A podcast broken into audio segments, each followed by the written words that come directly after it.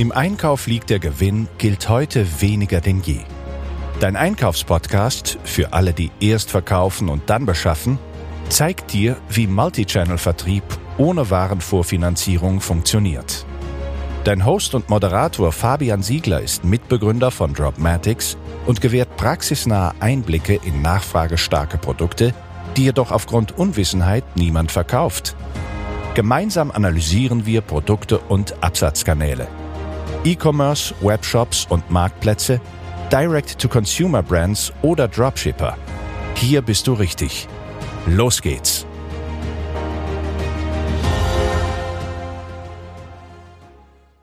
Steigen wir direkt rein in die Praxis. Der erste und vielleicht sogar der wichtigste Schritt, um erfolgreiche Lieferantenverhandlungen zu führen, ist eine klare Vorstellung davon, was du von deinem Lieferanten benötigst und wie viel du bereit bist dafür zu bezahlen. Es ist also wichtig, dass du deine Bedürfnisse und deine Budget sorgfältig abwägen kannst und zwar bevor du mit der eigentlichen Verhandlung beginnst. Je besser du deine Anforderungen kennst, desto effektiver wirst du bei der Verhandlung sein. Also man könnte auch sagen, Vorbereitung ist alles.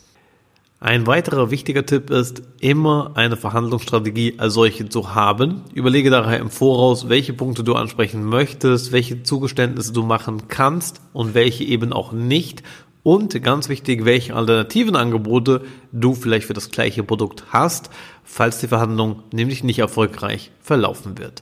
Eine gute Verhandlungsstrategie hilft dir, meiner Erfahrung nach, deine Position im Markt zu stärken und am Ende natürlich erfolgreich auch zu verhandeln. Es ist also ein Learning by Doing. Dabei ein wichtiger Faktor für erfolgreiche Verhandlungen ist unter anderem auch der Aufbau einer positiven Beziehung zu deinen Lieferanten. Daher ist es sehr empfehlenswert, Interesse an dem Geschäft und an den Produkten entsprechend zu signalisieren. Stelle dabei sicher, dass du fair bist, respektvoll bist und versuche eine Win-Win-Situation zu schaffen, bei der beide Parteien, das heißt sowohl du als Verkäufer und Händler als auch dein Lieferant, eben zu einer Vereinbarung profitieren können. Es ist daher auch sehr wichtig, sich auf die Fakten und Daten zu konzentrieren. Das bedeutet, bevor du mit einer Verhandlung beginnst, solltest du recherchieren, was überhaupt Marktbedingungen und Preise für ähnliche Produkte und Dienstleistungen sind. Nutze diese Informationen, um deine Position zu stärken und auch zu argumentieren. Denn wenn du über Fakten und Daten verfügst, wirst du in der Verhandlung viel überzeugender sein. Das ist im Übrigen etwas, was ich aus eigener Erfahrung bestätigen kann. Viele machen genau diesen Fakten- und Datenabgleich oder Faktencheck zu Beginn nicht. Und dann wird eben behauptet, ja, die Marge für dieses oder jenes Produkt ist natürlich viel zu schlecht ohne aber das überhaupt fundiert begründen zu können. Das ist ohne überhaupt einen Gegenangebot, einen Gegenvergleich zu unterbreiten und zu sagen, ja, ich habe hier ein identisches Produkt und das hat die gleiche Lieferzeit oder eine bessere und ist in Summe noch preiswerter oder oder oder es werden also quasi derartige Researches oftmals gar nicht durchgeführt und es wird dann einfach nur pauschal gesagt, ja, die Konkurrenz, die verkauft das so so günstig, das lohnt sich dann überhaupt nicht. Das heißt, es wird überhaupt nicht strategisch herangegangen und es wird im Ende auch deswegen ja ähm, Potenzial vergeben. Daher ist es schließlich sehr, sehr wichtig, sich diese Zeit im Vorfeld zu nehmen, zu hören und zu verstehen, was dein Lieferant zu sagen hat und eben wie die tatsächlichen Marktbedingungen sind. Bei dieser Vorschlag und alternative Lösungen, die man daraus ja auch äh, unterbreiten könnte, zu sagen könnte, ja, okay, dieses Produkt lohnt sich nicht, aber dann nehmen wir vielleicht ein etwas abgewandeltes Produkt mit gewissen Alleinstellungen, bringen das in den Markt, das ist vielleicht ein bisschen teurer, aber eben mit der Alleinstellung können wir es auch besser verkaufen. Das sind Dinge, die kann man natürlich nur herausarbeiten, wenn man auch den Markt kennt. Daher stelle unbedingt sicher, dass du Fragen stellst und auch Missverständnisse hinweisen und auch klären kannst, um am Ende sicher zu gehen, dass ihr beide auf derselben Seite steht. Eine erfolgreiche Lieferantenverhandlung erfordert daher immer Fähigkeiten zuzuhören und auf die Bedürfnisse und Anliegen deines Lieferanten einzugehen. Und ja, dieses Einfühlungsvermögen, das ist auf jeden Fall etwas, was dem einen oder anderen sicherlich gut tun wird. Aber wo kommt man nun den Lieferanten denn eigentlich her? Denn ich meine, verhandeln ist das eine, aber du brauchst natürlich auch eine Gegenpartei, um überhaupt verhandeln zu können. Und zunächst einmal gibt es verschiedene Arten von Lieferanten. Da gibt es zum Beispiel zu unterscheiden zwischen Großhändler, Hersteller oder auch Distributoren. Großhändler etwa kaufen in der Regel größere Mengen an Produkten von dem Hersteller und verkaufen diese dann eben weiter an Zwischenhändler, Einzelhändler. Das wärst eben auch in der Regel du als Online-Händler.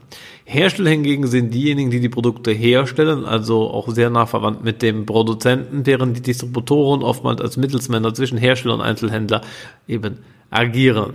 Dann gibt es verschiedene äh, ja, Geschäftsmodelle und das ist natürlich auch etwas, was man wissen muss, wenn man in die Verhandlung geht, kommt es eben auch darauf an, welches Geschäftsmodell liegt dem Ganzen zugrunde. Sehr beliebt und auch sehr bewährt und auch eines meiner Steckenpferde ist beispielsweise das Dropshipping-Geschäftsmodell, allen voran das EU-Dropshipping-Modell ohne China.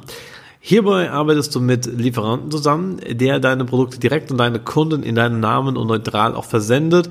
Beim EU-Dropshipping ist es daher wichtig, einen Lieferantenpartner zu finden, der zuverlässig ist und in der Lage ist, schnell und zuverlässig zu liefern. Diese Art der Lieferantenverhandlungen im Dropshipping unterscheidet sich daher etwas von den herkömmlichen Lieferantenverhandlungen. Es ist hier beispielsweise wichtig, sicherzustellen, dass dein Lieferant in der Lage ist, eine gute Lieferzeit einzuhalten, die Produktverfügbarkeiten auch tatsächlich möglichst in Echtzeit oder mehrfach täglich bereitzustellen, damit du diese in führenden Systemen wie Plattformen oder auch Webshops entsprechend einspeisen kannst, um das Ganze dann eben von negativen Bewertungen und enttäuschten Kunden zu vermeiden. Um Lieferanten zu finden, gibt es nun verschiedene Möglichkeiten. Ja, eine Möglichkeit ist es natürlich Messe und Ausstellungen zu besuchen. Das ist ja inzwischen glücklicherweise wieder möglich und auf diesen kannst du dann eben mit den Herstellern und Lieferanten sprechen und die Produkte dann auch erster Hand ein bisschen mal begutachten. Gerade als Dropshipper, wo man in der Regel nicht direkt mit dem Sortiment in entsprechende Berührung kommt, ist das ein sehr wichtiger und essentieller Punkt. Eine andere Möglichkeit ist es im Internet zu suchen. Ich meine, es gibt ja Google, da kann man natürlich auch nach entsprechenden Lieferantenverzeichnisse suchen. Oftmals gemacht, weniger äh, empfohlen sind zum Beispiel auch Online-Marktplätze wie Alibaba, der chinesische Pedant zu dem Amazon und eBay, auf denen man natürlich grundsätzlich auch Lieferanten und Produzenten finden kann und mit diesen auch kommunizieren kannst. Wie gesagt, würde ich grundsätzlich davon abraten, aber bitte natürlich trotzdem hin und wieder getan.